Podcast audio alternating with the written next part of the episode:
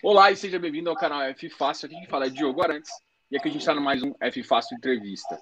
E hoje a gente entrevista o time da Quasar, do Quasar Agro. A gente entrevista o Frederico Tebacrini e Fernando uh, uh, Ribeiro. Acho que eu acertei seu nome também. Bom, é, de qualquer forma, é, de qualquer forma, eu gostaria que vocês se apresentassem aqui, falassem, falassem um pouquinho do histórico de vocês e também um pouquinho da Quasar, né? Pode começar, Federico, e depois o Fernando fala um pouquinho. Tá bom, então, deixa eu contar um pouco da Quasar. É, a Quasar é uma gestora de recursos, foi fundada em 2016, então é uma casa nova, né? e, e, foi fundada com, com a tese de desintermediação do crédito. Tá? Então, a gente é focado em crédito, é, hoje a gente tem cerca de 3 bi sob gestão, e aí em diversas estratégias, é, no, nos mais diversos formatos é, do crédito. Né? Essa tese ela foi inspirada é, no que aconteceu lá fora, depois na crise de 2008, em que as casas independentes de crédito cresceram bastante com a retração do, dos bancos. Né? Então, hoje, as casas independentes de crédito é, nos Estados Unidos, na Europa, já, já, já são uma porção relevante do passivo das companhias.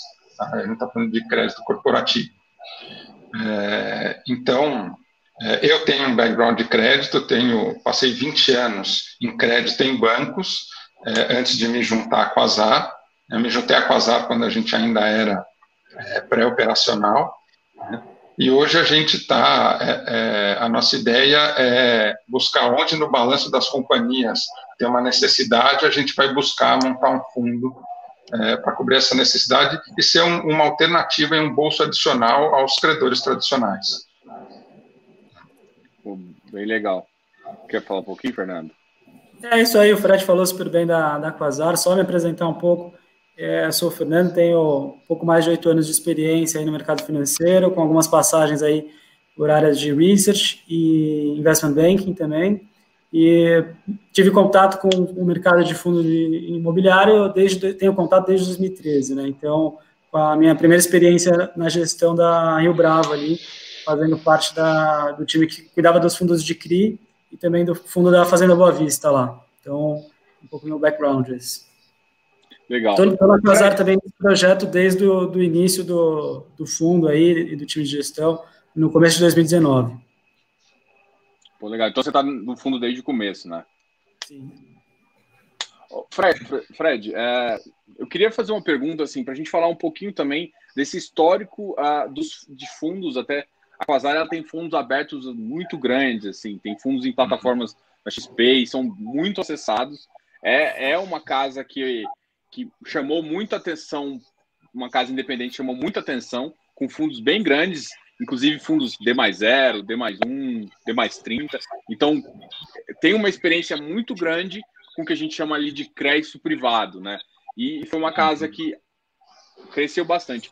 Fala um pouquinho desses fundos, de como que é essa visão da Quasar, o que, que é, você até já comentou um pouquinho já da visão de vocês, um pouquinho de crédito, mas uh, falar um pouquinho dessas estruturas que, que a gente consegue ver nesses fundos da Quasar em fundos abertos e que a gente pode pensar aí que uh, pode vir até para dentro do, do Quasarago, por exemplo? É, hoje, dentro dos. Vou, vou, arredondar os números aqui, mas dentro dos 3 bi que a gente tem sob gestão, a gente tem mais ou menos um bi e meio, que são justamente esses fundos abertos de plataforma, né, que, que aí são fundos que compram papéis no mercado secundário emitidos por empresas é, é, de, de excelente é, risco de crédito. Né? Então, a gente tem fundos D1, D30, tem toda uma família de fundos que a gente chama de Advantage, é, operando nesse mercado. A gente tem fundos, é, é, uma outra estratégia, que, que é da Quasar Internacional, que opera bonds, é, emerging markets e Latam. Então, a gente tem uma estratégia que é bonds Latam, também empresas é, é, primordialmente high grade, é, que é swapado, então, né, sem o risco cambial, e a gente tem um fundo que é emerging markets, pode ter alguma coisa de, de soberano e corporativo, né, e aí é sem hedge e, e efetivamente existe o risco cambial. A gente tem um fundo fechado, que a gente chama de direct lending, que, que na verdade foi o fundo que inspirou a criação da, da Quasar, que é um fundo que, que capta recursos, é, é um fundo fechado e capta recursos junto a investidores qualificados para financiar diretamente as companhias.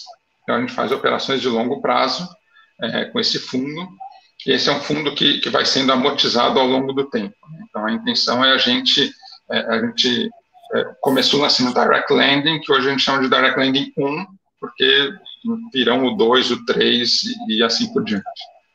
E temos o, o Quasar Agro, que, que sempre na ideia de, de, de crédito estruturado. Né? Então, a gente fala que o Quasar Agro é um misto de, de um fundo de crédito estruturado com um fundo de equity, porque efetivamente a gente é, adquire os ativos, então a gente adquire os ativos físicos, é, primordialmente, é, mas a ideia é sempre ter bons locatários, né, e a gente considera que o, o, contrato todo de aluguel que a gente fecha, que a gente fecha, na verdade, é uma dívida da companhia com o fundo. Então, hoje são essas estratégias que a gente tem e a gente está sempre, é, como eu falo, buscando soluções para as demandas é, do, do, no balanço das empresas. Ah, isso é bem legal. Vamos conversar um pouquinho sobre uh, o Quasar Água em si, a história dele, desde o, desde o lançamento até agora, assim, para a gente é, contextualizar todo mundo é, inclusive, até falar um pouquinho desse, dos eventos da pandemia, o que, que aconteceram nessa época, se atrapalhou, também dificultou um pouco a alocação, e esse mercado de crédito que deu uma bagunçada aí. Tá bom.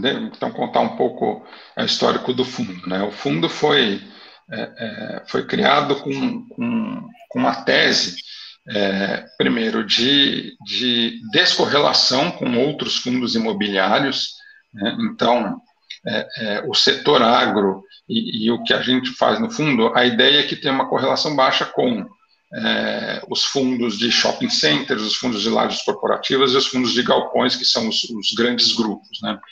É, é uma tese de, de, resiliência do agronegócio é, e uma tese de déficit de armazenagem né? porque um, entre os ativos-alvo que o fundo pode adquirir, um dos principais são estruturas de armazenagem e existe um déficit muito grande no Brasil é, de armazenagem, principalmente de grãos.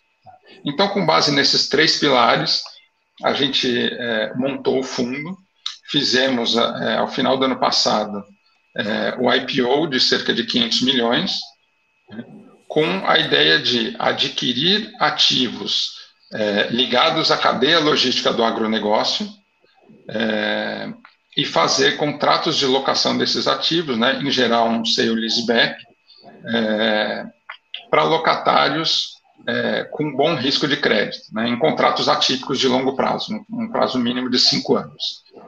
Quando a gente fez a captação do fundo, é, a gente tinha um pipeline de ativos, né, é, e depois da IPO a gente é, encontrou uma série de dificuldades, principalmente na diligência desses ativos, né, que depois eu posso é, comentar mais para frente, mas é, são diligências, eu acho que bem mais complexas do que, por exemplo, de uma laje corporativa ou de um, um shopping center. Né. É, então, é, a, a, velocidade de alocação que a gente esperava acabou sendo mais lenta. É, então, a gente, no, no, final de fevereiro desse ano, a gente fez uma alteração na gestão do fundo. Né, então, é, a gente tinha dois gestores no fundo que a gente tirou da gestão do fundo é, e, entre aspas, assumimos essa gestão. Né? A gente nunca deixou de originar é, novas operações, novos ativos, mas é, com a demora na alocação, a gente é, acelerou essa originação de novas operações. É, e a gente também zerou, a gente reduziu a taxa de gestão do fundo e zerou essa taxa é, temporariamente até que a gente tivesse um percentual maior do fundo alocado. Então, efetivamente, desde março que não é cobrada a taxa de gestão, é, a gente, entre aspas, está tá trabalhando de graça, mas é para alinhar os interesses é, com os cotistas. Então, a gente, é, desde então, já anunciou aí cerca de 280 milhões é, em aquisições, né, algumas já concluídas, outras em andamento, é, e a gente ainda está com um pipeline que a gente está buscando é, algumas coisas é, em andamento, em discussões, e outras coisas em estágio mais inicial para a gente continuar com, com a alocação dos recursos. bem legal. É, é então, mudou o time de gestão e, e, durante a crise vocês tiveram que fazer um pouco, assumir um pouco. É, essas duas movimentações, é, a, a, a, crise mais essa mudança na gestão, a gente pode dizer que atrapalhou um pouquinho essa, essa esse hum. ímpeto de. Não, eu acho que a, mudança na gestão ajudou, né? porque efetivamente é, é, acho que a gestão é, é que estava não estava indo é, no, no, caminho, na velocidade que a gente gostaria. Então, acho que a gente conseguiu é, acelerar operações e, e originações é em bons locatários e bons ativos. Né? A pandemia atrapalhou no seguinte sentido, né? em, em, em dois sentidos principais. Um que acaba demorando um pouco mais as, as negociações com, com potenciais locatários, porque, obviamente, as empresas tiveram que se preocupar com, digamos, coisas mais urgentes do que contratos de 10 anos atípicos. Né? É, e depois, em termos de diligência, é, acaba também atrapalhando um pouco, porque, por exemplo, você tem que visitar um ativo.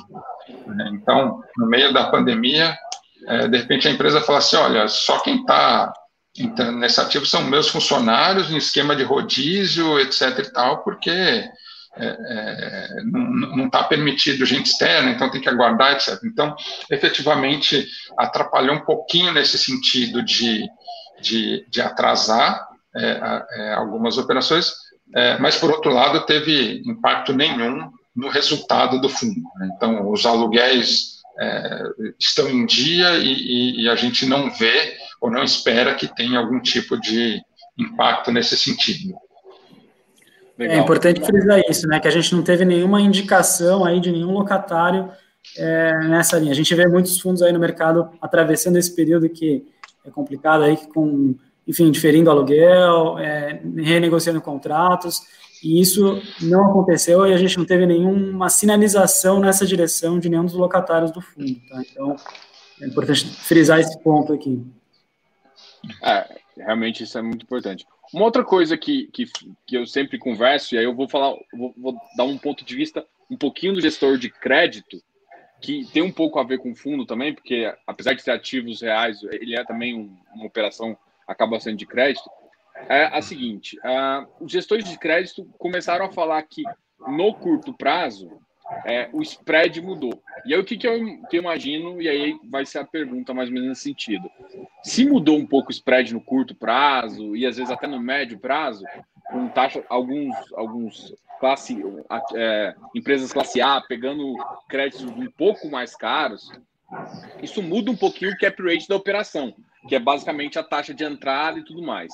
É, essa taxa de entrada, essa negociação dessa taxa, foi o que mais afetou depois da, da crise, é, porque pode ser que, o, que a, a, taxa de crédito, o mercado está pagando uma coisa, mas ó, por ser uma empresa classe A, ela ainda não ter aceitado essa, essa, esse, essa questão e por isso às vezes dificultar. Essa, essa é uma dúvida que eu tenho, porque eu, eu, eu vi muita gente assim, para empresas que não tinham tanto crédito, de médio e pequeno porte, o crédito ficou caro, mas eles, eles precisam do dinheiro, estão topando. Para uma empresa que tem um fluxo, um caixa maior, que normalmente essas classe A, ela já tem essa, essa, essa gordura, essa, essa menos exposição a endividamento, né? E aí, todo, tudo isso envolve dizer o seguinte: o cap rate que ele vai aceitar, ele negocia muito mais, mesmo o mercado pagando um pouco mais. É, toda, essas, é, toda essa situação que eu estou comentando aqui é o que, que, vocês viram de cap rate antes e depois? E tá difícil negociar essa parte? Como é que tá essa situação? Pós-Covid, dentro é, do Covid, como é que foi? Vamos lá, deixa eu é, assim pontuar algumas coisas, né? A gente, bom, como a gente tem os fundos abertos, né? E, e, e quem tem é, fundos de crédito privado abertos sentiu isso, os fundos sofreram bastante, porque é, no começo da pandemia, porque realmente teve uma abertura de spread no mercado secundário, né, é, que ac acabou afetando é, é, a cota desses fundos e, e, a precificação dos papéis. Né?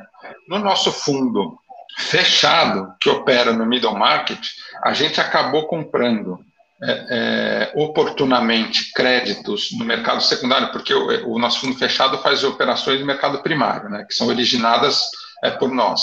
A gente acabou fazendo aquisições no mercado secundário de empresas high grade que estavam com spreads é, é, iguais aos spreads do middle market. É, por outro lado, essas grandes empresas efetivamente no mercado primário não estavam tomando recursos aos, aos spreads do mercado secundário. Então, a gente viu, inclusive, é, é, várias empresas aí, das grandes e até potenciais é, é locatárias para o fundo Quasar Agro, que fizeram emissões a preços iguais ou até menores do que antes da pandemia. Né? Então, eu diria que o seguinte: a pandemia diretamente é, é, não, não atrapalha nem favorece, ou seja, eu não consigo fazer cap rates maiores por causa da pandemia, porque as empresas estão, é, é são, são grandes empresas, empresas de bom risco de crédito, em, em operações de longo prazo. Então, se a, se a empresa for pagar mais caro por causa de alguma liquidez, ela vai pagar em cima de alguma operação de crédito de curto prazo. Né? É, e por outro lado, com a, com a, queda da taxa de juros, né, a níveis que a gente nunca viu aí, é, efetivamente as empresas é, é também olham, fazem a comparação com uma dívida propriamente dita. É, então, a negociação do, do, cap rate acaba ficando difícil nesse sentido. Né? É, mas efetivamente, é, é, algumas pessoas perguntaram para mim: você está aproveitando para fazer um super cap rate? Não, não, não estamos aproveitando porque as empresas não estão aceitando esse cap rate. Né? É, de novo, né, são empresas, independente do que a gente classifica como o, o high grade ou high yield é, dentro do fundo, são sempre empresas com bons riscos de crédito. Né? Entendi. A gente, a, isso aconteceu também porque se eu pensar em dívida curta e dívida longa, a dívida curta até caiu um pouquinho, né, mas a dívida longa permaneceu quase inalterada, né? Então, a, esse tipo de contrato atípico, ela, ela, ela parece muito mais com uma dívida longa, certo? É Exatamente. Exatamente, a empresa não, não vai, por causa de, um, de uma situação pontual, fechar um contrato de 10 anos é, é, é uma taxa que ano que vem ela vai se arrepender, digamos assim. é, faz todo sentido. Uma, uma coisa aqui é que, inicialmente, com essa mudança de gestão, muita gente colocou que o fundo pode ter mudado um pouquinho de cara. É, e isso aconteceu também quando vocês colocaram aquele. Uh, vocês estavam com ativos muito clássicos de, de, de silo, e aí teve um segundo que é uma transport, uma correia trans, transportar. Uh, não é? Ah, esqueci. Agora eu esqueci, fugiu o nome agora. A, a gente, a, a, a, gente vai ter um, um centro de distribuição. É, e, e, o que a gente tem até agora são centros de recebimentos de grãos, né, muito parecidos, entre aspas, um, um com o outro. Mas, em termos de tese, o fundo é, não, não, sofreu nenhuma alteração, né, a tese é a mesma, é, é, independente da alteração na gestão. É, em termos de ativos-alvo, é, apesar do fundo é, ter bastante foco na questão de armazenagem de grãos e de centros de recebimento de grãos, é, é previsto em regulamento uma série de outros ativos-alvos. Então, é, é, qualquer ativo ligado à cadeia logística do agronegócio. Então, eu posso ter é, galpão, armazém, eu posso ter um terminal portuário, eu posso ter é, um armazém frigorificado, é, eu posso ter um, um terminal de transbordo. É, então, é, é, esses ativos sempre foram ativos-alvo do fundo, mas, obviamente, pela é, quantidade e, e, barra necessidade e etc., o, o, a parte de armazenagem de grãos é a que deve predominar. Né? A gente sempre esperou que isso acontecesse, é o que efetivamente tem acontecido até o momento. Legal. Vamos conversar um pouquinho do, dos contratos que acabaram de entrar, tanto com a BRF como com a Bela Agrícola. Falar um pouquinho dos contratos, de como são, de como é que eles, como tá o relacionamento com eles e tudo mais. Legal. É, até pegando um, um, ponto aí no, no que o Fred falou, é, justamente a gente anunciou aí em 2020 a aquisição de 12 ativos né, no total, então foram quatro operações aí anunciadas que totalizam aí é, esses 12 ativos, por volta de 284 milhões de reais. É, a primeira operação anunciada foi, é, foram quatro ativos ali, quatro imóveis é, no Paraná, eles estão locados para a Bela Agrícola, um total de 88 milhões de reais. É, a segunda operação foram quatro ativos também no Paraná, é, na verdade três deles no Paraná e um em Santa Catarina, esses aí já alocados para a BRF. A terceira operação, logo na sequência, isso já é, em maio, se não me engano, foram aí três imóveis é, locados para a BRF também, mas dessa vez em Minas Gerais e, e, Goiás, mudando um pouco essa região do sul. Um total de 98 milhões essa terceira operação. E a última operação anunciada é justamente esse CD que o, o Fred comentou aí, também na região do Paraná. É um CD aí locado para uma companhia agroindustrial, aí, um total de 48 milhões. É, o que é legal de falar depois de todas essas operações anunciadas, né? É, somando tudo aí, o fundo ele começa a atingir um patamar de alocação é, um, pouco mais adequado aí para o momento que a gente está, né? Então, a gente está com 60% alocado atualmente, né? É, contando com essas operações. Importante dizer que dessas operações aí, somente a última a gente ainda não, não assinou os contratos, mas, é, enfim, está em discussão, né? E isso no, nos próximos relatórios vocês até vão ter mais notícias disso, mas todas as outras a gente já assinou os contratos dessas operações e elas já estão impactando o resultado do fundo, tá? Então, é, um pouco da dinâmica desse fundo, que é M mais 2, a gente só consegue observar o resultado no, no rendimento efetivamente distribuído com um certo atraso aí, né? A gente tem essa dinâmica M mais 2, então o resultado gerado em um mês só vai impactar o rendimento dali dois meses para frente. É, mas é, é, algo que o investidor vai observar no, no, nos próximos rendimentos aí, tá? Então, um fundo que está 60% alocado, com mais de 600 mil toneladas de capacidade estática, somando todo esse portfólio. É, outro, outro ponto legal de destacar aqui é que 100% desses contratos eles são atípicos, tá? É, que significa dizer que existe uma multa contratual aí, uma restrição é, para o locatário sair e, e, essa multa é equivalente a todos os aluguéis vincentes aí até o término do prazo desses contratos, então é um contrato forte, né? E, e, na média aí, ponderado já pelo volume de cada operação, a gente tem um prazo remanescente aí de 10 anos no, no portfólio do fundo como um todo, tá? Então, e até para trazer um pouco mais de é, informação nesse sentido, né, dado que a gente está num período de alocação, muitas, é, muitas operações sendo anunciadas, é, novos ativos entrando no portfólio. No último relatório, a gente divulga ali um, um guidance para a receita imobiliária é, no, no, do, nos próximos meses aí é, de 2020, tá? Então, tentando aí é, dar mais transparência para essa dinâmica de resultado do fundo e, enfim, dando todas as informações aí para o investidor tomar a decisão dele, tá? Mas, basicamente, essa, esse guidance mostra que a gente vai sair de uma receita imobiliária aí de 18 centavos, que foi no último mês, para algo próximo de 40 centavos lá no final do ano. Tá? Então, é, é, um, é um impacto bem, bem relevante assim, para o resultado desse fundo, é, somando todas essas operações que a gente anunciou. Tá, só fazer um, um, disclaimer rápido aqui, né? O, o, que o Fernando comentou: 60% dos recursos alocados, na verdade, são 60% dos recursos comprometidos? Porque a gente ainda não desembolsou todas as operações, é, é, inclusive é, essa última, e quando é, a gente olha no gráfico, aparece lá em dezembro, é, acho que, não sei se eu enxerguei, acho que são 5 centavos por cota lá dessa, dessa última operação. Essa operação não foi desembolsada, e, e, aqui existe uma estimativa de assinatura do contrato no próximo mês. Tá? É, isso aí, obviamente, pode ter algum tipo de atraso, a gente não espera, mas é, é, é uma estimativa ainda. Tá? Mas, uma vez que sai a operação é, e a gente faça todos os desembolsos, é, a gente vai ter 60% efetivamente alocado. É, eu, eu acho que o pessoal de casa pode até acompanhar isso justamente se você ah, pegar os 60%. Se você olhar o informe mensal, o informe mensal realmente está o que foi desembolsado e está em matrícula, né? E o que tem umas obrigações que já é quando o contrato é fechado, mas o que ainda só está comprometido ainda fica como liquidez ali, não muda nada.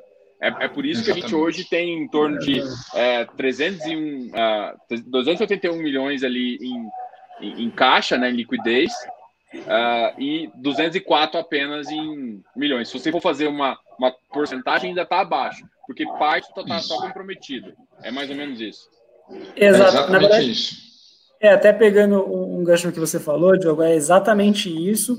É, e é importante, assim, dessas operações todas que a gente está falando aqui, é, todas elas, exceto a, a última aí, é, o, o, CD né, no Paraná, elas já estão com o contrato assinado e esses contratos eles já estão gerando receita para o fundo. Né? Assim, é, isso obviamente não foi observado no último resultado do fundo por conta da dinâmica M mais 2, mas essa a, a receita em termos de competência ela já está sendo apurada pelo fundo, tá? Então é, é, importante deixar isso bem claro, assim que todas essas operações, exceto a última, elas já estão aí contratadas, porque apesar da gente não ter é, desembolsado total é, referente à aquisição desses imóveis, o que é, efetivamente starta esse, esse, aluguel é a assinatura do contrato de locação. Então, isso é algo que já aconteceu e, e por mais que a gente não desembolsou tudo, já, já é um resultado do fundo hoje. Pô, legal isso. É, uma das questões que acabaram de fazer aqui é o pessoal, assim, faz sentido vocês comentarem. É, o pessoal começa a falar que tá, foi, tá sendo difícil alocar, mas não é bem difícil alocar. Talvez difícil seja alocar bem. Qual, qual que é essa, é, essa dinâmica em, em termos de alocação, um pouco? É, Pode falar, Fred. Acho que tem, tem é, alguns pontos aqui que, é, é, que explicam o, o, tempo de alocação. Né? Então, é, um deles é que efetivamente cada operação, da sua originação é, lá no comecinho até a conclusão, ela leva alguns meses. Né? Então, eu sempre comento, a gente tem sempre um pipeline é, mais gordo e eu tenho operações que eu comecei a discutir e operações em estágios mais avançados. Né? Então, é, é, essa última aquisição que a gente a, a, anunciou lá do CD em Paranaguá, que ainda não assinamos os contratos, a gente divulgou porque a gente chegou num estágio da operação que a gente tem confiança de que a operação vai sair. E outras nem tanto. Mas a negociação de taxa, a diligência dos ativos, a negociação de contratos, toda a parte burocrática, muitas vezes é, a gente está discutindo um ativo que está adjacente a uma planta agroindustrial e você tem que desmembrar uma matrícula. É, é, você tem questões ambientais, questões de, de documentação, cartórios no, no interior. É, então, tem toda essa parte é, comercial, burocrática e de diligência que tem uma, um prazo longo de maturação.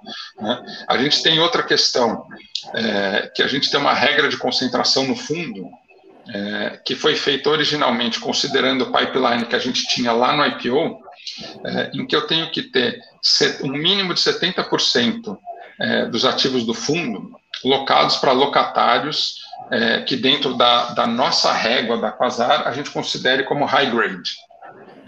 Então, efetivamente, são, são as empresas do nível da BRF. É, isso não quer dizer que as é, empresas que a gente chama de high yield, que é o máximo de 30% que a gente pode é, ter de locatários no fundo, sejam empresas ruins, né? que é o caso, por exemplo, da Bela Agrícola, que é uma empresa que a gente considera é, é, boa e um bom risco de crédito. Né? Mas existe, obviamente, uma diferença entre BRF e Bela Agrícola. Então, é, efetivamente, é, você imagina que é mais complicado você negociar com empresas do porte de uma BRF, que tem uma série de outras alternativas de, de financiamento. Né? Eles acabaram de emitir, um, fazer uma operação de 30 anos, né? Então, as negociações são, são mais duras e mais longas. Então, isso também acaba, é, é, porque se, se eu fosse operar somente no, no mundo high yield, mesmo que com boas é, empresas de crédito, certamente tem uma velocidade maior. Né? Porque a gente, é, é, eu sempre falo, a gente busca é, bons ativos e bons locatários. Né? O, o, a veia de crédito do fundo é muito importante aqui. Entendi. Faz sentido para o fundo mudar um pouco esse viés, trazer, é, mudar um pouco o regulamento para ter uma flexibilização maior? para a gente, por exemplo, porque tem duas visões. Se você vai ficar num nicho mais high grade, pode ser que você fique muito concentrado em empresas como o BRF. O que, que você, por exemplo, acha que seria melhor? Você ficar mais concentrado em BR ou às vezes também poder diversificar um pouco? O que seria ideal para o fundo? E se a gente tem alguma, alguma previsão, às vezes, de mudar o regulamento para agilizar algumas coisas também? A gente pode é, colocar é, eu isso. Não, eu não vejo problema em ter concentração em BRF, por exemplo, né, que a gente tem, tem bastante coisa com eles. Eu acho que é um, um risco super bom. É, é, então, o, o, nome BRF não é um problema. É, mas, efetivamente, é, eu acho que a gente tem discussões internas nesse sentido. Pô, será que vale a pena é, a gente flexibilizar esse regulamento? É, ter um pouco mais de risco no fundo, mas ainda assim com boas empresas de crédito, é, e, e, e, acelerar um pouco é, a alocação é, e, a, e, talvez até ter um, um, cap rate um pouco mais atrativo, é, eu acho que é uma discussão interna que a gente tem e, e acho que é válida. Né?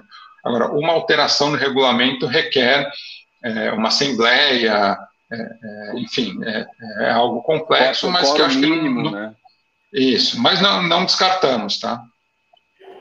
Pô, legal isso. Em, em termos de, de viabilidade cap rate das operações que vocês têm conseguido, o, a, o cap rate médio tá das operações e do pipeline tá dentro da viabilidade proposta ah, no começo, no, no, prospecto inicial? Sim, vamos lá. É, considerando aí as últimas aquisições, Diogo, que a gente fez, é, olhando só para o portfólio de imóveis desse fundo aí, a gente está falando de um cap rate médio aí de, da ordem de 8,6, tá, nesse portfólio. E quando você desconta os custos aí desse fundo, é, você está atingindo aí um, é, considerando que esse patamar de cap rate ele vai se estender para o restante do, do, do, fundo, né? Então, à medida que a gente alocar esses 40% restante, também vai manter esse mesmo nível. É, a gente está falando aí de um, de um dividend yield aí na ponta para o investidor é, da ordem de 7,4, 7,5. Isso está em linha com, com o que a gente colocou lá atrás no estudo de viabilidade é, não está tão distante assim. Obviamente que tem, tem um ajuste, né? A gente passa por um momento, enfim, conturbado aí para alocar, enfim, enfrentando uma, uma pandemia, então não está tão distante assim do que estava lá no, no, prospecto, que, se não me engano, era 7,9, tá? Então, está mantido, assim, a grosso modo, o nosso, nosso target aqui de remuneração, tá? Legal. É, tem algumas perguntas que, que eu colhi do, do pessoal justamente eu queria conversar com vocês sobre elas e também logo, logo vou abrir para o pessoal aqui com, também perguntar. E uma das perguntas é assim: é, se por um acaso, é, aqui ó, como em relação à manutenção, eu acho que uma das, das grandes dificuldades do, de entender é justamente a manutenção. A gente sabe que parte do patrimônio, parte do PL, é, são maquinários maquinários precisa de manutenção, até porque, assim, se estragar e tiver que trocar, você tem que um, uma grande parcela do patrimônio. E manutenção tem aquela manutenção pro, é, corretiva e a preventiva, que você tem que fazer para continuar tendo. É, isso é, é, um aspecto que deixa algumas pessoas preocupadas. Um segundo aspecto também é em termos de tecnologia. Né? Acho que são até duas perguntas na mesa. A primeira é em termos de manutenção e a segunda é em termos de tecnologia. Se, e se as plantas que a gente está adquirindo são as, as, as, mais novas e se existe alguma barreira ali, até para daqui a, sei lá, daqui a 10 anos, não ter uma planta mais nova e, a, e ela, como não tem barreira, porque o espaço é mais, é, mais vago, ele construir uma nova mais barato, com uma tecnologia mais nova e essa ficar obsoleta. Acho que tem essas duas visões que o pessoal ah, tem me perguntado em relação à parte de manutenção e de equipamento que tem lá. Os equipamentos não ficarem antigos e ser mais vantagem você criar uma nova e tudo mais. Acho que essa, essas duas, isso aqui responde muito, muitas dúvidas dos, dos cotistas. Perfeito, Diogo. É um, é um excelente ponto esse, tá? A questão da manutenção desses ativos. É, até pegando, enfim, um ponto do que você falou aí, a composição desses ativos, né? Então, quando você olha para o valor desses ativos, é uma fração menor aí do valor que a gente está é, desembolsando na aquisição é referente a terras, tá? Então, é mais ou menos, sei lá, uns 30%, uns 10% assim é referente à porção de terra que a gente está adquirindo, que é onde está aquele imóvel. Aí quando você vai para é, obra civil aí, a gente está falando de mais ou menos uns, uns 45% é, do valor que a gente está desembolsando. E, e, quando você olha a parte de maquinários aí, que entra pré-limpeza, secador, é, silo pulmão, esse tipo de coisa, a gente está falando dos outros 45% assim, do que a gente está desembolsando em cada aquisição. Isso valores médios, tá? Isso varia de ativo para ativo, cada um tem o seu perfil. Mas tudo isso para deixar claro que, assim, uma, uma fração relevante da, desse valor que a gente desembolsa em cada aquisição, ele está é, sendo alocado basicamente em terreno né, e, e obra civil, que tem é, terreno, obviamente, não deprecia, e obra civil que tem uma vida útil aí muito extensa e com uma manutenção baixa, né? Então, eu acho que é legal trazer essa visão também para o cotista, né?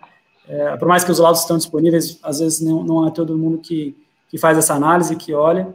É, e aí, falando um pouco do custo em si da manutenção, como é que a gente estima isso, né? Então, é, desde o primeiro contato que a gente tem com o locatário e com a operação que ele desenvolve nessa unidade, a gente já vai estimando ali é, qual que é o perfil de manutenção que, que aquele ativo vai exigir, né? Tanto em termos de periodicidade, quanto em termos de custo mesmo, né? Qual que é o valor daquela manutenção. É, isso é apurado de forma mais precisa durante a etapa de diligência e aí antes da assinatura dos contratos, antes da aquisição. Então, nessa etapa, a gente é, munido aí de laudos é, de consultorias externas, é, com dados históricos é, de manutenção do, dos proprietários, a gente consegue estimar e projetar aí o que, que seria a despesa para esse ativo no futuro, tá? E por mais que a gente faça tudo isso, né, a gente, é, obviamente, a gente tem que ter essa noção do qual é o custo desse ativo, pra, até para conhecer no momento que ele não tiver é, ocupado, ele não tiver um inquilino exatamente nele, né? E, e esse custo fica profundo. E por que, que eu falo isso? Justamente porque em todos os contratos que a gente tem, essa manutenção, é, a corretiva e, e, e a, a, preventiva, é, ela é, a preditiva, na verdade, ela é uma responsabilidade e um custo aí para o inquilino, tá? Então, a gente endereça todos esses pontos aí no, nos contratos coloca sempre ela, ela como responsabilidade do inquilino. É claro que isso, assim, eu estou dando a regra geral aqui, né? Cada contrato tem a sua peculiaridade, cada é, inquilino vai ter um, uma restrição ali na hora de negociar, então a gente adapta ao caso, mas via de regra, esse é o conceito, tá? E, enfim, a, o, de acordo com os dados também dos fabricantes aí, é, desses componentes, né, falando um pouco mais das máquinas especificamente, é, esses ativos eles podem durar aí por décadas, tá? E se a manutenção for bem feita, é, realmente várias décadas, tá? Então é uma vida útil bem extensa. E, e a ideia do fundo aí como proprietário desses, desses ativos é, é, é, sempre ao longo dessa vida útil do ativo monitorar o estado de conservação, tá? Então trimestralmente a gente é, visita esses ativos, a gente, é, enfim, é, apura ali o estado de conservação, tem um levantamento técnico, tá? A gente tem um, engenheiro especialista nisso no nosso time, o Guilherme Dutra. Então, a gente faz esse levantamento e apura ali a, a evolução de um trimestre para o outro, como é que está o, o, estado do ativo, se ele está sendo, é, enfim, está com a manutenção em dia, se, se tem algum componente que precisa substituir e tudo mais, e tudo isso a gente indica para o locatário, tá? E, e aí essa questão da modernização, né? Porque é um, um ponto também muito relevante nesse fundo é o valor que esses imóveis, esses ativos, eles vão ter lá na frente ao término do contrato, né? Porque, enfim, se não tiver valor nenhum, isso impacta todo o retorno aqui desse fundo. Então, para garantir que é, ao final do, do, prazo dos contratos é, esses ativos eles vão ter um valor de mercado, a gente propõe aí ao longo de toda essa todo esse prazo do contrato melhorias e modernizações no, no, nos ativos.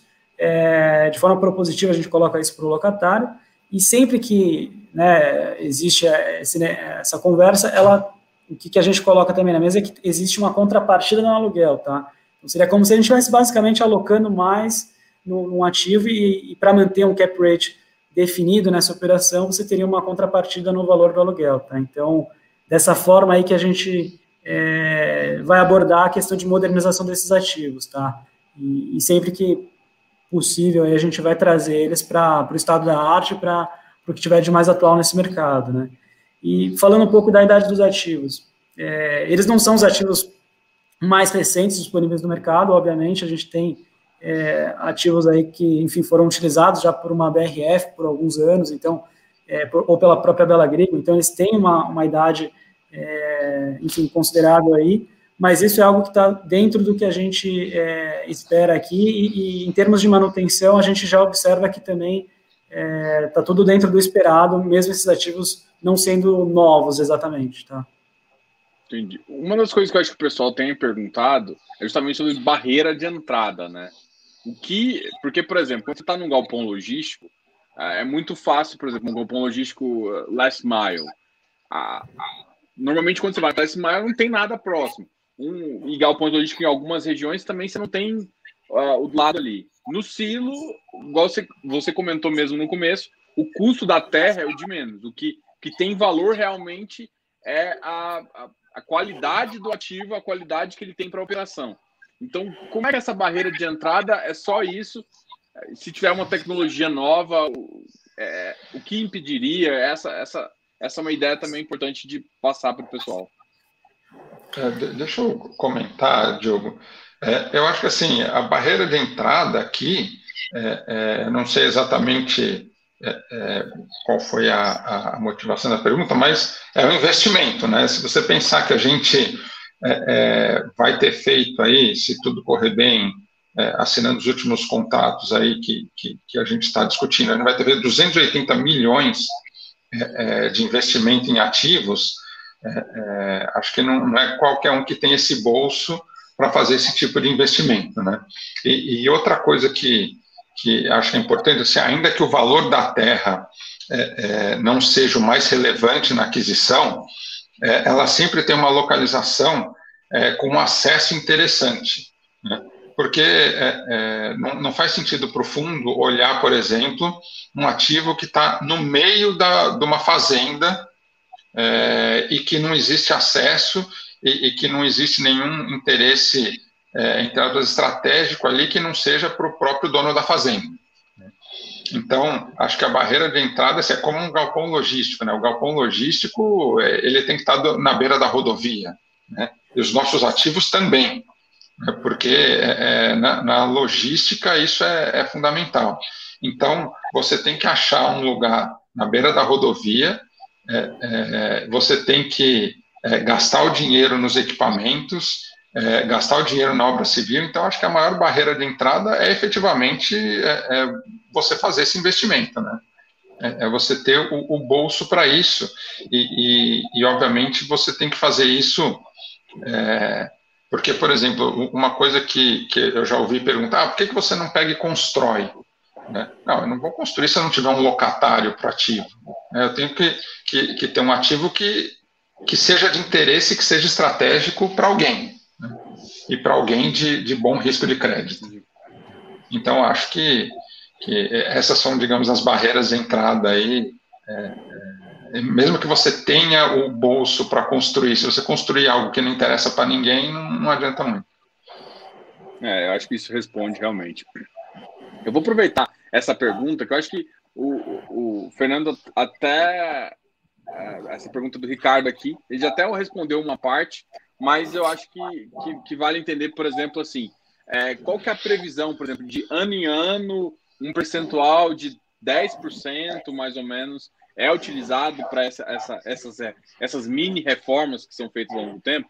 A pergunta aqui é basicamente assim: qual que é o primeiro ativo que necessitará aporte para a reforma do equipamento de instalações? Eu, eu imagino que pode ser que nem tudo seja feito com aporte, né? Pelo que vocês comentaram no começo, parte disso vai ser feito pelo próprio aluguel. Mas eu vou deixar vocês responder também para saber se eu entendi correto também.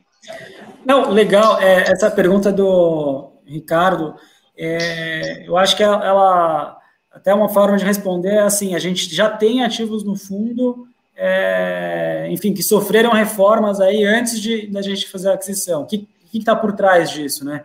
É que por mais que quando a gente começa uma conversa e, e a gente avança aí nessa na discussão da operação, é, muitas vezes o ativo ele não está no estado da arte, ele tem um ponto ou outro ali de reparo, é, às vezes simples, às vezes não tão simples, mas assim, são coisas que a gente avalia já nesse momento de diligência e de análise do ativo e a gente coloca para o locatário, e a, nessa fase ainda proprietário do ativo, que ele só vai ser pertinente para o fundo e a gente só vai ter interesse em avançar a operação se ele estiver num estado é, minimamente de conservação, enfim, e, com o equipamento em dia, e, e muitas vezes, é, até para efetivar a, a, a, operação, o locatário aí ele desembolsa e, e faz reformas nesse ativo. Então, tudo isso para falar que os ativos que a gente compra nesse fundo, eles já estão num estado mínimo de conservação e a gente não tem nada estrutural, assim, nenhuma substituição de componente previsto, é, enfim, para ocorrer no curto prazo, tá? São manutenções aí é, ordinárias e que devem acontecer aí ao longo dos, dos, enfim, dos anos futuros aí, tá? Não tem nada muito no radar nos primeiros anos dessas operações. Mas a ideia, então, essas manutenções são feitas com o próprio valor da receita? Ou, ou tem algum caso que, tipo, daqui a cinco anos tem uma troca estratégica de um motor que de cinco em cinco anos, sei lá, é, é normal trocar e aí sim tem que fazer aporte. Tem alguma coisa, um plano nesse sentido? Tem um plano nesse sentido, mas é, é, são valores mínimos aí e que estão previstos para ocorrer a partir do quinto ano de cada operação, tá? Nos primeiros cinco anos você não tem é, previsão disso. Entendi. Mas esse valor é, é via Seria via oferta ou a receita consegue não, não. cobrir? Não, não, como eu disse, muitas dessas manutenções aí, elas são é, responsabilidade do locatário, tá? Então, é, isso está já endereçado no contrato, essa responsabilidade, é, manter o ativo em ordem, é, enfim, substituição de componentes aí é, é algo que está no, no, no, escopo do locatário, tá? Eu sei que não vai, é, acho que essa resposta vai ser uma das mais curtas, mas eu recebi algumas perguntas nesse sentido sobre follow-on. E a, uma das perguntas é justamente a seguinte: é, se é viável fazer, fazer diligências antes, se tem ideia de vai fazer é, as, esses follow-ons menores e também se uh, vai fazer follow-on abaixo do VP. Acho que essa é uma das preocupações maiores do mercado. Vou deixar o Fred. Vá. É, eu, eu, acho que você tem razão. A resposta é curta. Assim, a gente é, é não está no radar o follow-on agora. A gente está tá trabalhando intensamente para terminar de alocar o fundo, é, para voltar a cobrar a taxa de gestão. É, e, enfim, acho que é, é, não, não, é o, o, não, é, não é pauta agora é, dentro de casa o, o follow-on. Eu, eu, acho que vocês estão todos. Vocês devem estar mais com pressa, os cotistas querem receber, mas vocês também estão com pressa de receber de novo a taxa de gestão, né? É 95%, a, a gente... se eu não me engano, né? O, o que? A partir de 95%, a partir de 95% alocado é que vocês voltam 90. a 90. A 90, é.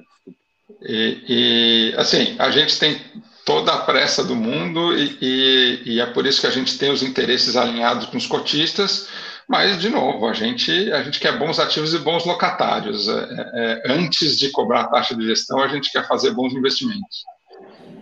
Legal. Uma das perguntas aqui foi no sentido assim: é, segundo os dados de projeções da Agrobis e tudo mais, uma das regiões que mais cresce é o Mato Piba, né? Maranhão, Tocantins, Piauí e, e Bahia. E, e, o pipeline ficou um pouco no Mato Grosso, assim.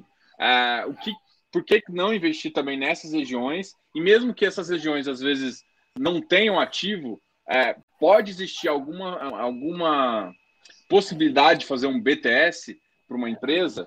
Um BTS, às vezes, inclusive com, com sei lá, com, com uma renda garantida pela própria, ou pela construtora, ou por alguém, para o ativo, pro ativo continuar recebendo renda também. Fazer um BTS com renda. Essa, essa seria uma, uma pergunta. É, de fato, aí o, o Mato Piba é uma região que está é, despontando aí, né? É uma região de nova fronteira agrícola, então o crescimento da produção ela, ela passa por lá mesmo, né? Ocorre, e ocorre tanto pelo aumento de produtividade, né? Que é uma coisa que você observa em todos os lugares, é, todas as áreas do agro, mas você observa também lá um crescimento também por expansão da área plantada, né? Então, de fato, um crescimento muito expressivo da produção de grãos, e isso intensifica, é, enfim, bastante o déficit de armazenagem da região, né? É, a região é interessante porque ela deve receber aí nos próximos anos é, um valor expressivo aí de investimento em infraestrutura, né? Até por conta da possibilidade de você escoar a, a produção para o norte e fugir um pouco dos gargalos é, no sul e no sudeste. Então, é uma região que não, não se discute a relevância dela para a expansão do agro nos próximos anos.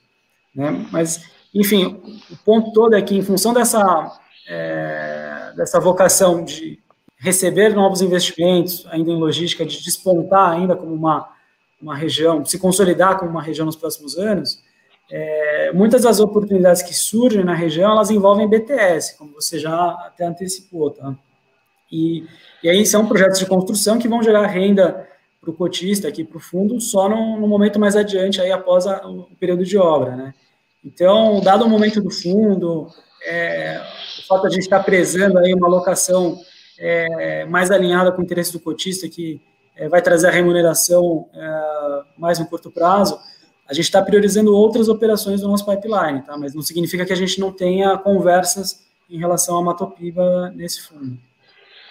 É, e só complementando, Diogo, é, eu acho que assim, efetivamente existe um crescimento quando você pensa em termos é, é, percentuais, é, mas quando você pensa em termos absolutos, você tem o Mato Grosso despontando como principal produtor de grãos, né? você tem com alguma distância ali, mas o, o, o, acho que é o segundo ou terceiro é, é, principal produto, estado produtor de grãos no Brasil é o Paraná. É, a gente tem bastante coisa no Paraná. É, é, e outro ponto importante é que no, no, Paraná tem, tem bastante agroindústria, né? A BRF é bastante forte lá. Então, quando a gente pensa é, em termos absolutos de, de produção de grãos é, e, consequentemente, déficit de armazenagem, que essa produção vai crescendo e, e, a capacidade estática não tem acompanhado nos últimos anos. E quando você pensa, né, de novo, lembrando que, que é um fundo que a gente pensa como crédito estruturado, né? onde estão é, é, os, os, locatários?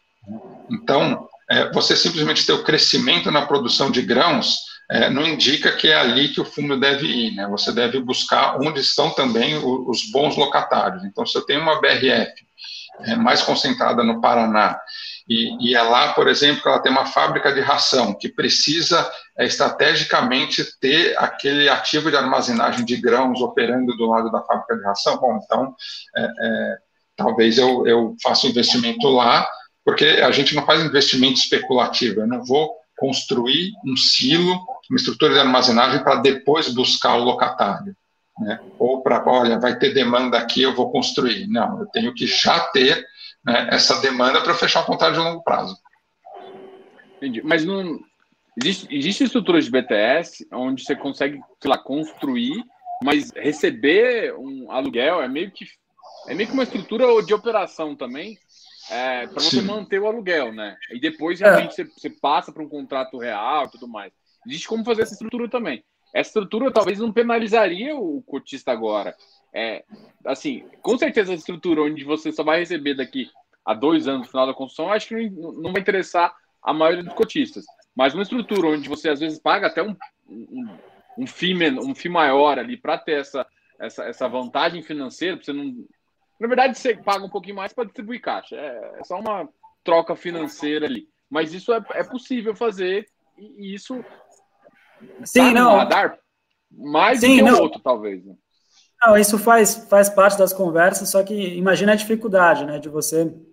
É, o setor agro, ele não é um setor que está tão acostumado com uma estrutura de fundo imobiliário para como uma forma de funding para os imóveis, para as unidades do, do setor, né? Então, é, quando você adiciona esse tipo de, de, enfim, dispositivo na conversa, na negociação, não é exatamente fácil e bem aceito, né? Que seria o chamado prêmio de locação, né? Que é aquele valor pago durante o, o período de obra ainda. Então, é, é, mais uma dificuldade que a gente, que a gente é, sente nas conversas, tá? Mas, assim, é, a gente conhece estruturas assim, já viu também outros fundos fazendo, então está no radar, e isso, obviamente, faz parte das nossas negociações aqui com, os locatários. É, eu acho que a minha pergunta foi no sentido que você acabou de responder mesmo. É que assim, a, muita gente, a gente, a nossa base de informação, a, a, maior, a maior parte, é justamente do mercado é, Faria Lima e, e os galpões assim são mais aceitos. Então, nem todas as estruturas é, o mercado o mercado agro está preparado ou conhece, né? Uhum. Então, isso dá uma certa dificuldade. Eu vejo que, que, que parece que é isso que, que, acontece. Não, mas os caras não estão topando assim. Mas, na verdade, é só um veículo financeiro que você tem para distribuir seu caixa por enquanto. Na verdade, se você for olhar a Frigir, você paga um pouquinho mais para o cara você poder se distribuir só para vir de outro CNPJ, né? É bem. É, é uma... assim, você está você tá colocando a dinâmica de um jeito bem, bem claro, assim, e, e até fugindo até um pouco dessa discussão do fundo, eu particularmente, é, enfim, acho que essa, essa é a, a chamada nova é, renda garantida, né, que tinha nos fundos lá atrás, é, o CEO Cirela tinha essa renda garantida, e a hora que cai, o preço da cota no secundário desaba, né, então, é, é a nova, no, o novo formato de renda garantida. É, eu, particularmente, acho que é um, é um pouco perigoso e pode dar uma distorcida no resultado do fundo por alguns períodos aí. É, enfim, mas é, é algo que a gente coloca porque favorece o resultado do fundo no período de obras, tá? Mas é, é um pouco a minha visão essa aqui. Ah, eu... Você em relação a isso, entendeu? Eu concordo com vocês em relação a isso. A grande questão toda é que realmente o, o fundo pode dar uma sofridinha aí. Uma, uma última pergunta. Uh, é, vocês comentaram que o seguinte, no, no próprio relatório está tá dizendo que tem ativos que já estão no período de diligência, né? Já estão no período pré, que vocês vão pagar assim que fazer a transferência para o fundo. Esse fazer a transferência para o fundo tem sido uma dificuldade? Tem é, essa parte cartoral das cidades interiores tem sido uma coisa uh, diferente assim do, do, prazo que vocês estavam acostumados?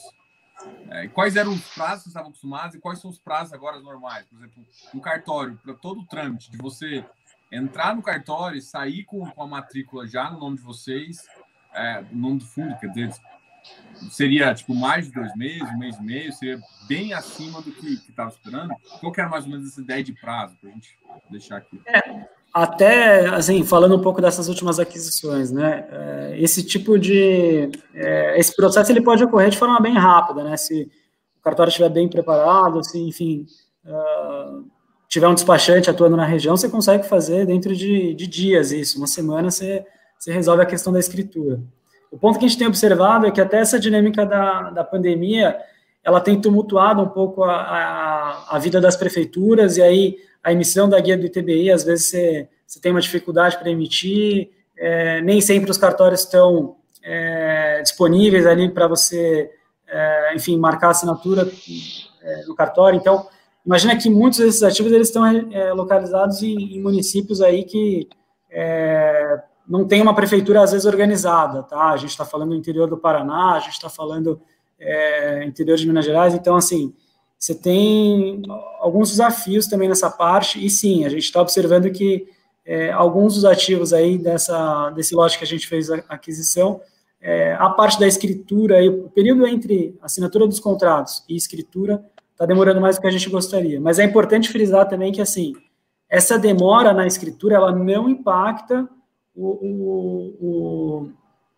o, a vigência do aluguel, tá? O, o contrato de aluguel, ele já inicia no momento da assinatura, obviamente, do contrato de aluguel, e, e o fundo começa aí a, a receber aluguel, é, independente da, da, da, da, da escritura estar assinada ou não, tá? Isso é uma coisa que a gente deixa claro nos nossos contratos, até por conhecer essa dinâmica das prefeituras no interior do Brasil aí, tá? Então... É como pensar mesmo num contrato de SFH, né? Você faz um contrato do financeiro, à medida que você assina a matrícula, já, já passa parte ali, e aí tu, parte do trâmite ali é, vai e geralmente no final é, é, registrado o contrato mesmo. Mas Exatamente. desde o momento que você começou a, a, a fazer, você já, já conta como. Exatamente, a gente define a posse para o locatário no momento do, do, da assinatura do contrato do CCV e do de locação, né, que acontecem no mesmo, na mesma data. E daí a escritura é, é uma coisa meio pro forma, assim, que ela tem que acontecer, obviamente, mas não guarda relação ou impacto com o resultado da Gente, é, queria agradecer vocês, né? A gente está mais ou menos com o que a gente, com tinha combinado com vocês, a gente ia conversar uma hora, acho que eles responderam bastante coisa aqui.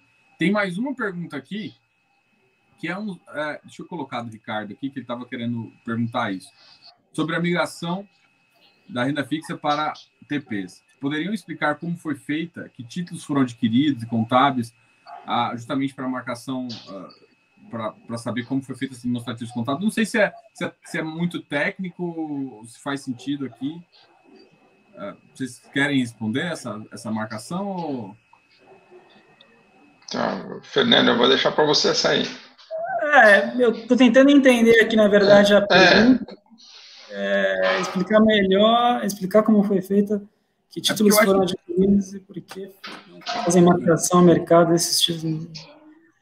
Ligação. É Bom, a, a vamos lá. É mais ou menos assim, vamos, vamos perguntar, eu acho que vamos simplificar.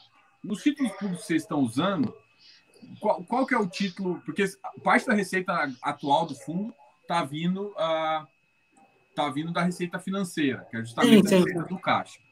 É, a, que talvez a dúvida no sentido é qual que é o, o que vocês estão usando, porque, por exemplo, se você vai ah, vai comprar um CDB, o CDB ele tem uma desvantagem, às vezes o Tesouro também, porque você paga muito imposto para o fundo, né? E às vezes, por exemplo, você investir parte em, em, em, eu, eu em outro peguei... alguma coisa assim, você pode ter alguma, sei lá, alguma vantagem, mesmo, sei lá, um de liquidez. Só tô, só tô imaginando aqui. A pergunta eu acho que é, é como é que vocês estão fazendo essa, essa Estão deixando só no, no, no título soberano, no, fundo soberano? Vamos lá. A gente, é, na verdade, assim, no momento da captação, é, a gente tinha um, um lastro disponível aí para a LCI, é, dos principais bancos, que não dava conta do volume que a gente tinha captado, tá? Então, até por uma restrição de lastro no mercado, no momento que a gente foi comprar, e aí para não ter uma, é, uma distorção muito grande nas taxas de LCI que a gente compraria nesse fundo, a gente acabou alocando, é, e aí é uma alocação temporária, é, não, não é o foco desse fundo, isso aqui não é um fundo de renda fixa, não é um fundo de títulos públicos, tá? É um fundo imobiliário, então é uma alocação temporária aí, e a gente alocou no fundo soberano do Itaú. É, passado alguns meses, é, por uma questão de enquadramento, a gente fez uma migração é, do fundo, uma parcela do fundo soberano para títulos públicos aí, que era, acho que era a pergunta do Ricardo. E, e, assim, é algo que a gente, de novo, não é um fundo é, de renda fixa, não é algo que a gente vai é, acertar o vértice aqui da, da LFT, é, qual, que, é, qual que é o prazo, não sei o que, não é o, o que a gente está olhando aqui, não é o que a gente está gastando tempo no nosso dia a dia. É, mas, obviamente, a gente monitora esses, esse movimento e a rentabilidade do caixa, e até hoje, inclusive, eu estava discutindo isso com, enfim, com o BTG é o administrador do fundo, para a gente eventualmente até rever um pouco a nossa posição nesse sentido, porque é, a gente observa aí nas últimas semanas uma dinâmica é, realmente de é, um pouco complicada aí, envolvendo os títulos públicos, e se você observar, muito, é, muitos dos fundos de renda fixa estão tendo a rentabilidade dos últimos dias pressionadas por, por, pressionada por conta dessa dinâmica. Tá? Então, é algo que a gente, obviamente, não gasta tempo com isso, não é o foco, não é um fundo de renda fixa, mas a gente está monitorando e está tomando o devido cuidado para que, obviamente, dado que é uma parcela relevante do fundo, infelizmente, a gente extraia o maior valor possível desse caixa, tá? Então, é algo que está no nosso radar aí e a gente está é, tá sempre revisitando aí a melhor forma de alocar esse caixa e esperamos que não, não dure muito tempo essa discussão, que a gente tenha imóveis de fato, porque é um fundo imobiliário esse. Legal. Eu vou fazer uma última pergunta para o Fred. Eu acho que a gente até, tinha conversado sobre isso, que é justamente o, o fundo a poder fazer CRI. É, em vez de você adquirir o imóvel em si, é, em vez de você adquirir, você usar o mesmo imóvel alvo do, do, do a, o mesmo tipo, silo ou qualquer outro imóvel que é ativo alvo do fundo, mas e não fazer você fazer a aquisição formal dele e se ele ser só objeto de garantia de uma operação de crédito, como por exemplo um CRI, que é bem tranquilo. O fundo pode operacionalizar isso, é, tem, tem interesse de fazer isso? Essas são as minhas duas perguntas. Sim, o fundo pode fazer, é, inclusive pode, pode adquirir CRIs, é, mesmo que não tenha um, um, imóvel como garantia do CRI. Né? É, existem também algumas regras de concentração, então, se eu não me engano, eu posso ter até 30% ou 40% do fundo em CRIs, sendo que eu posso ter no máximo 10% do fundo é, no CRI de um único emissor. Então, é, também está no nosso radar, a gente pode fazer esse tipo de operação e, de novo, é, é, sendo um emissor com bom risco de crédito, a gente olha. Legal. Gente, muito obrigado. Eu queria agradecer, de vo agradecer vocês. Eu vou deixar a palavra para vocês fazerem um fechamento aí. Eu quero agradecer a, a Quasar aí de disponibilizar vocês dois para conversar aqui com a gente. Eu acho que ah, tá tendo, eu tô vendo que tem muita gente que quer, quer que o fundo dê certo, quer participar dessa, dessas decisões, inclusive em termos de regulamentação, se precisar melhorar, se precisar mudar também, eu acho que tem muita gente está tá disposta. É, de qualquer forma, assim, agradecer de novo vocês e eu queria que você fizesse uma, uma, uma, um fechamento aqui para a gente se despedir do, do, do, pessoal aqui, dos cotistas que estão acompanhando a live aqui. Beleza. Bom, eu também agradeço o convite, eu acho, acho importante a gente é, é, ter essa oportunidade de, de, conversar com você, de, de, de se expor aí para os cotistas, o pessoal fazer perguntas. Então, obrigado pelo convite, obrigado para todo mundo que participou. É, e, e, você comentou que tem muitas perguntas aí, então o pessoal pode endereçar para ri.qam.com.br, que a gente é, é, vai tentar responder todo mundo que ainda tiver dúvidas. É, e, e, o pessoal acompanha aí os relatórios, podcasts, etc., que a gente é, tenta dar, dar transparência e deixar o pessoal informado do que a gente está fazendo. Como eu falei, a gente tem todo interesse em, em fazer bons investimentos e a gente está correndo atrás disso. Então, obrigado aí para todo mundo.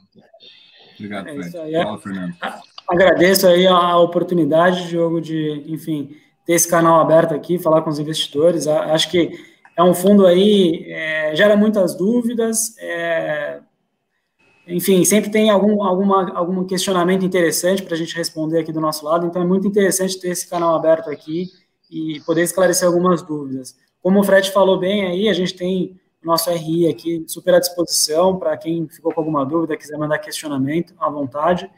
É, e é isso aí, é, é, um fundo novo que se propõe a explorar uma tese inédita aqui. É, no final do dia, a gente vai é, entregar um, uma tese inédita ainda para fundos, para fundos imobiliários, uma exposição a um setor de beta baixo, né, o agronegócio. Então, a gente está trabalhando aqui para construir o melhor portfólio possível em termos de contrato e em termos de ativos aí para os investidores. Nosso foco total nisso. Obrigado, Fernando. Obrigado, Fred. Pessoal, os dados da Quasar, tanto o site, o RI, tá tudo na descrição aqui do vídeo. Então, se tiverem dúvida, ele, ele falou, ele já falou o site, o e-mail do RI, tá aqui embaixo também. Eu coloquei os links todos para vocês. Qualquer coisa que quiser entrar em contato, conversem com eles aí. E muito obrigado, Fred. Muito obrigado, Fernando. Até mais, pessoal de casa. Não esqueça de dar um like nesse vídeo. E até mais, pessoal. Até a próxima. Obrigado.